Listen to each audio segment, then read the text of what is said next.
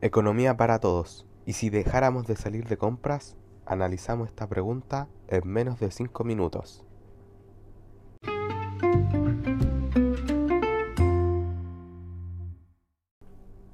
Salir de compras. Reabastecer la mercadería de casa. Adquirir objetos o cosas que necesites. Bien, la definición oficial de salir de compras es adquirir una cosa a cambio de dinero. Ahora bien, empezando con la pregunta, ¿y si dejáramos de salir de compras físicamente? Sería algo raro o extraño pensar en un mundo en el cual salir a comprar físicamente no se podría, ya que es algo cotidiano que hacemos todos los días como ir a comprar pan, bebida, agua, etc.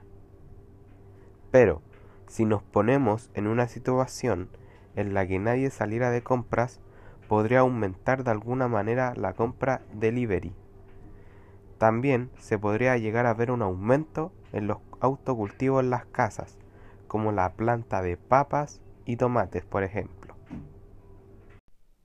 Bueno, y teniendo estos puntos en cuenta que son, si no salimos a comprar físicamente, podríamos optar por compras a través de delivery. ¿Qué pasaría con esto? Que se potenciará el sistema de delivery tales como las aplicaciones que conocemos, como Rappi, Uber Eats, Pedidos Ya, etc. El delivery lo usan personas, o sea que andan en motocicleta o en bicicleta. ¿Y esto qué puede causar? Pueden causar accidentes o robos. Ahora, ¿cómo sería la protección laboral de estos trabajadores en la actualidad?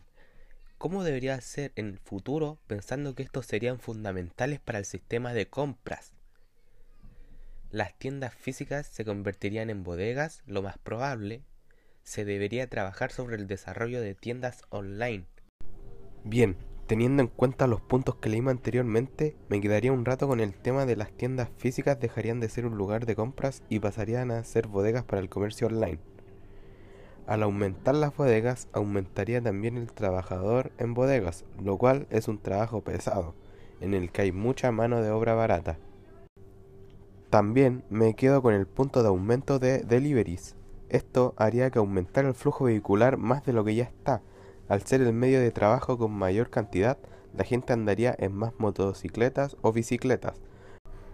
Bueno, eh, poniéndole fin a mi podcast, creo que un mundo sin salir a, comprar físicamente sería un no parar de dudas para la ciudadanía, ya que el incremento o el aumento del flujo vehicular sería un daño importante hacia nuestro planeta y hacia nosotros, y en la seguridad que ésta otorga por los robos o accidentes.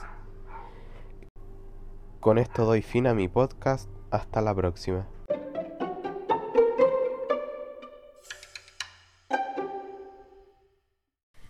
En el desarrollo de tienda online puede ser que la tienda sea más segura para evitar todo tipo de estafa y también sea más cómodamente para el adulto mayor, ya que para él pueda comprar sin ninguna dificultad y el producto le llegue cómodamente a su casa.